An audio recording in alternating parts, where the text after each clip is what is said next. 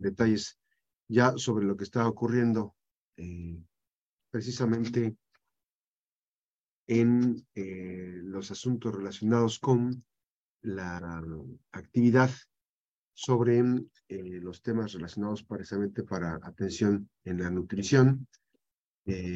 Obviamente que estos datos compartidos precisamente para adentrarnos a, a, detalles de interés y solamente que con la dinámica de, el apoyo de los especialistas precisamente para que podamos entender un poquito más sobre estos procesos en, la jornada de las 8 de la mañana con tan solo 27 minutos, 8 con 27.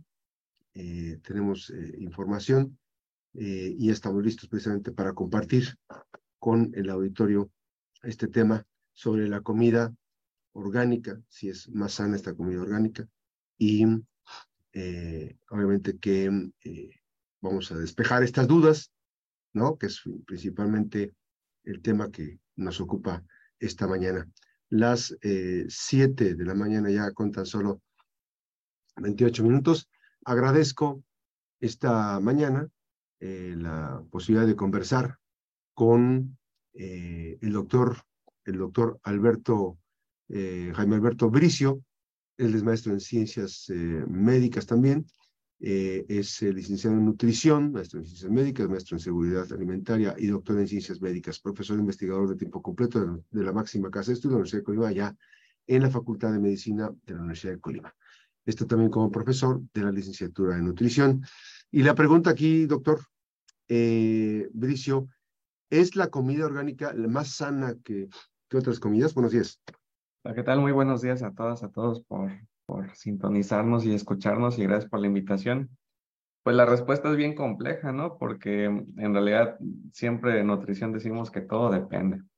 Y es cierto, porque piensen que eh, pues está como que muy interesante, ¿no? Quieres comprar comida saludable, usualmente piensas que es comida orgánica, la mejor. Pero ahí la forma de saber si sí es saludable o no sería basados en si tiene más propiedades nutrimentales esta comida orgánica, ¿no? Em, y con el paso de los estudios hay muchas respuestas. Resulta que hay unos que dicen que la verdad es que no hay mucha diferencia y otros que dicen que tienen un poco más. Para eso, eh, me gustaría nomás recordarles que en nutrición podemos ver las cosas como dentro de los macronutrientes, como que si los carbohidratos, que si las proteínas, las grasas, y esas se mantienen muy bien. De hecho, los orgánicos y los no orgánicos son exactamente igual. Pero eh, aquí lo interesante también es que están los componentes bioactivos y las vitaminas y minerales, que esas sí pudieran tener una leve diferencia. No va a cambiar drásticamente un alimento de otro. Y les digo por qué. A, a final de cuentas, cuando tú comes una manzana, por ejemplo, si es orgánica, si es de la región, o es una que ya tiene algún químico en específico, entonces tendremos un sabor muy parecido, ¿no? Igual uno de ellos como que sabe un poco mejor.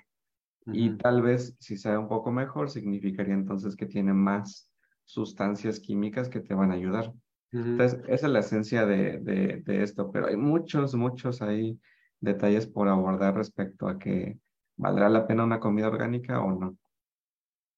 Eh, obviamente que en los últimos eh, momentos, doctor, se ha convertido, y lo, voy a decir así, este, se ha convertido en una industria, ¿no? Una industria económica apuntalando en, desde algunos sectores, apuntalando productos que le, les atribuyen esto, libres de quién sabe qué. Evidentemente, pues sí pueden ser muy buenos, ¿no? Pero se ha convertido todo en pues, una industria alterna a la industria normal.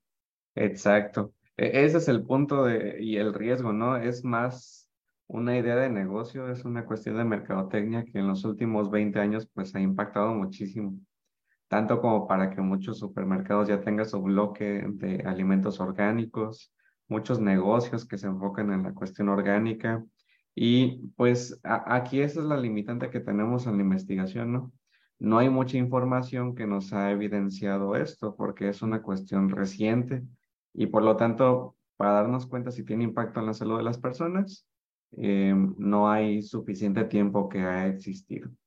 Lo que sí es que tenemos que tener, y qué bueno que están estos espacios para darnos cuenta que eh, no por ser orgánico ya estoy protegiéndome absolutamente en mi salud. Hay muchos alimentos que podemos consumir que no tienen que ser orgánicos para poder protegernos.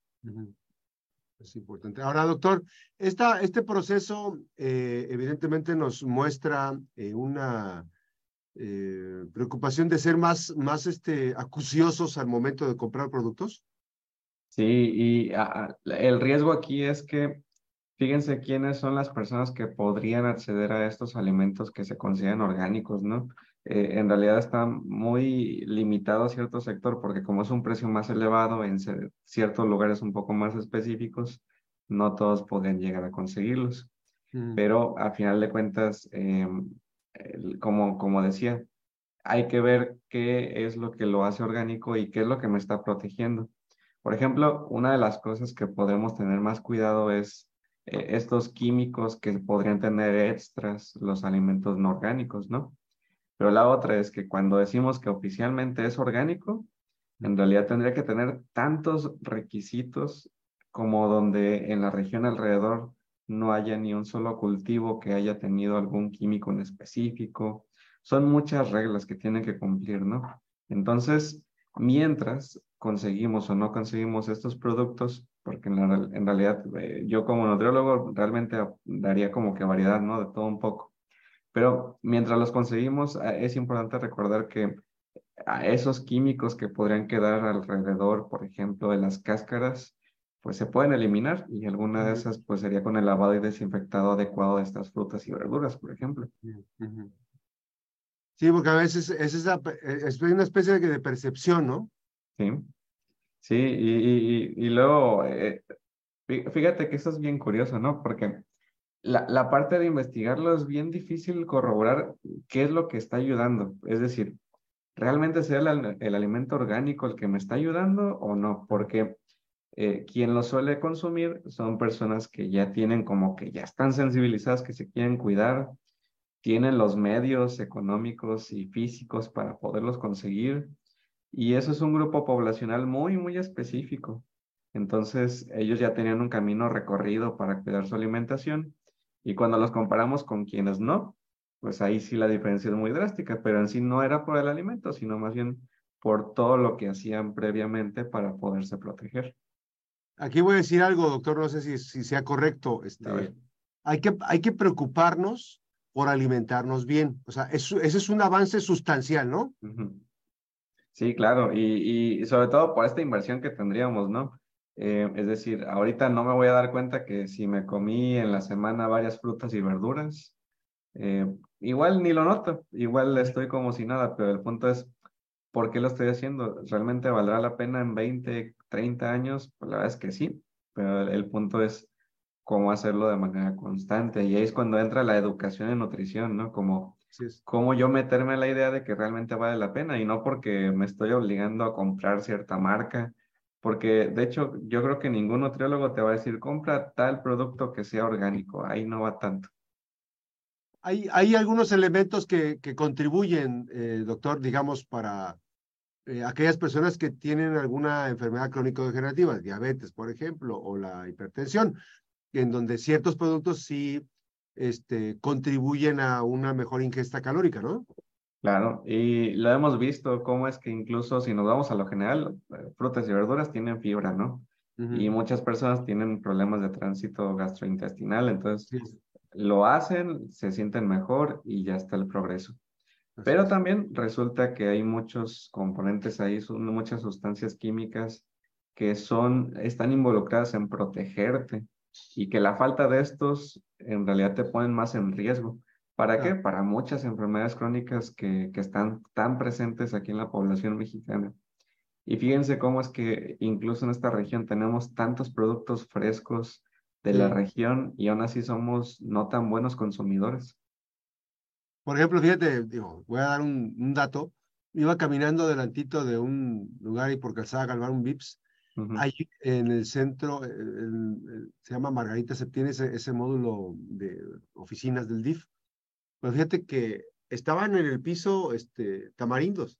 Entonces, este, pues empecé a recoger varios y agarré una, los llevaba en la mano y, y había gente de, del, del, DF que estaban haciendo una, un tema de investigación sobre registro de personas desaparecidas y dice, oye, este, ese, ese, ese tamarín, ¿dónde está? Porque me acabo de encontrar un mango. O sea, hay, hay este, lugares en los jardines, en los parques, en donde los productos están ahí al alcance de todos, ¿no? Pero como bien dices, no somos capaces a veces de, de tener este tipo de alimentos y hay gente que valora más, ¿no? El contacto con los alimentos, ¿no?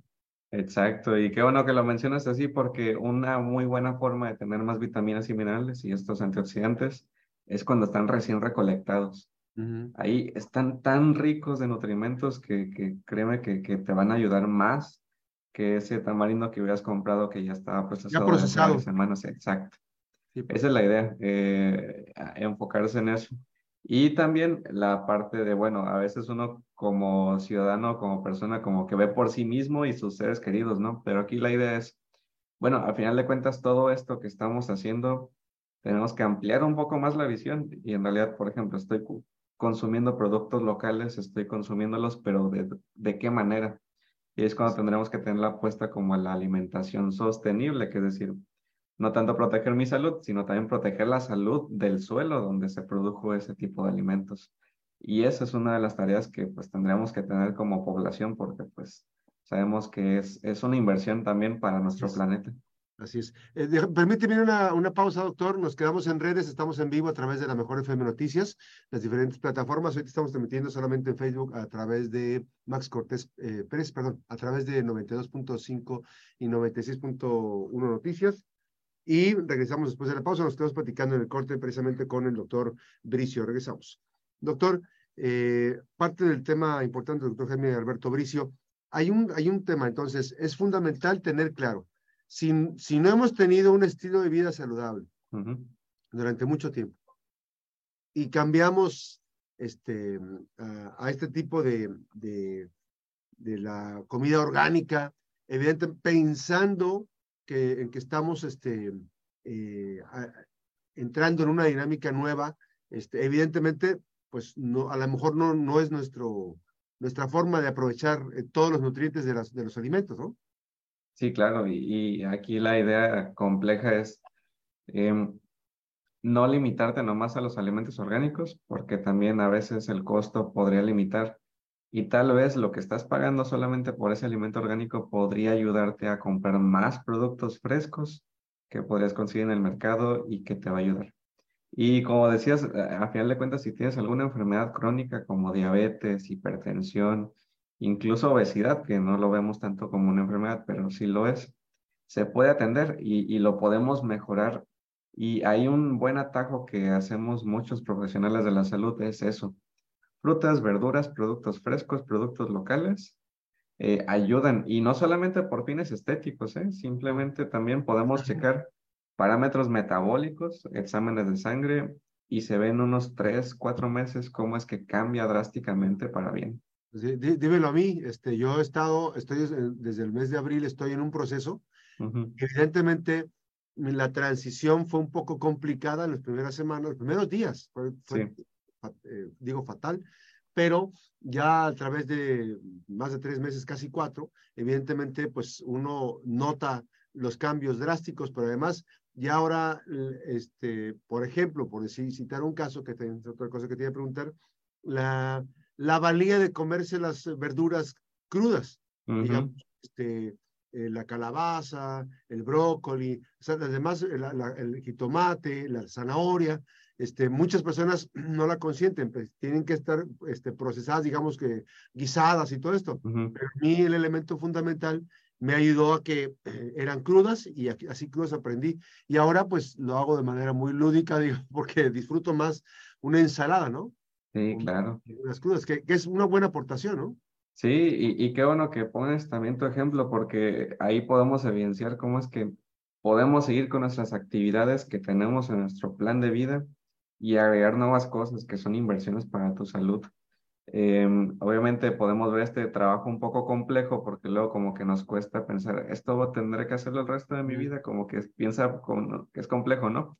Pero como dices, uno se adapta y se adapta para bien. Al final vas a ver que, que esto es ya de forma rutinaria, esto lo vas a disfrutar como tal y el proceso pues es único para cada persona. Hay quien se le hace muy fácil al inicio, hay quien le cuesta mucho trabajo al inicio, entonces eh, por eso es que es importante que te acompañes de los profesionales de la salud.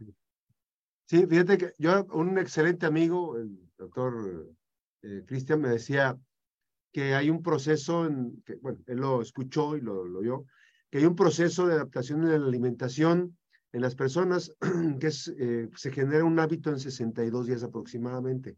Luego entonces, en los primeros días evidentemente uno piensa en claudicar, ¿no? Pero es importante también el, el, el, el que al, al, incorporar elementos nutritivos en el organismo, no etiquetados, así como, digamos, orgánicos, ¿no? Este, elementos nutritivos, la eh, realización de ejercicio, pues evidentemente mejora notablemente tu desempeño y ves tú los resultados en sangre. A mí que, este, dímelo a mí, yo, eh, para hacerme estudios de sangre, pues era, era un terror cada vez que me hacían exámenes. Sin embargo, en el seguimiento que he tenido, evidentemente ese miedo ya perdió, ya, ya se perdió, ya no hay miedo y la cuestión es, este, pues, eh, aplicarse, evidentemente, la eh, no sedentarismo, alimentarse bien, alimentarse como lo indica una buena dieta, ¿no? Balanceada, las cinco comidas, desayuno, colación, comida, colación y cena, y obviamente que eso cambia mucho el entorno, ¿no? Sí, y aparte vas a ver muchos beneficios, no solamente los que decíamos, que si el peso, los resultados en sangre, hay cosas que incluso se nos empiezan a olvidar, como por ejemplo subir y bajar escaleras, a veces como que lo hacemos con un poco de dificultad o lo hacemos como que de lado, agarrándonos de la, de, la bardita.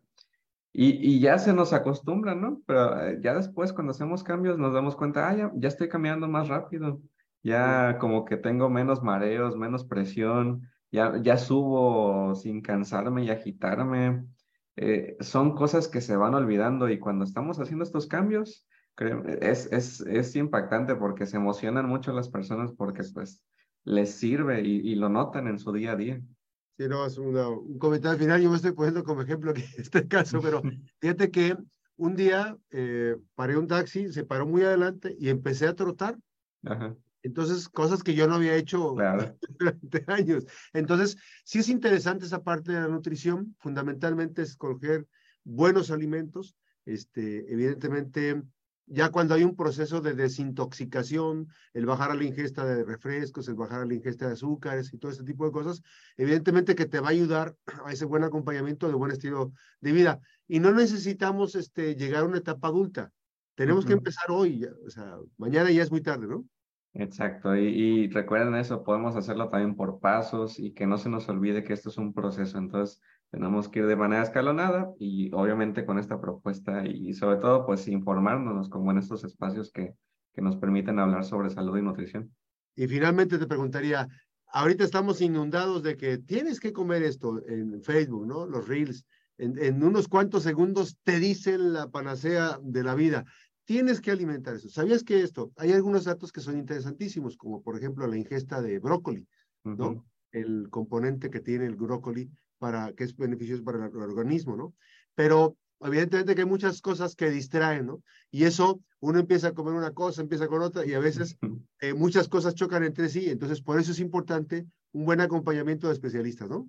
Exacto. Recuerden que nos podemos llegar a cansar, entonces hay que invertir bien el mucho, poquito tiempo que tenemos y siempre es importante que dudemos porque muchas personas podrían darte datos muy interesantes, pero no sabríamos la autenticidad de estos. Entonces, tengan mucha, mucha cautela con lo que les dicen, lo que les venden, lo que les comparten a ustedes.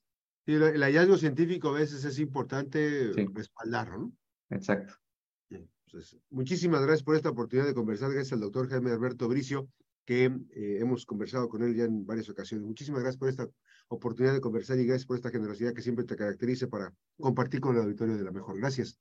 Un gusto, buen día, cuídense mucho. Gracias. Las 7 con 46 minutos, las buenas noticias también son noticia. Eh,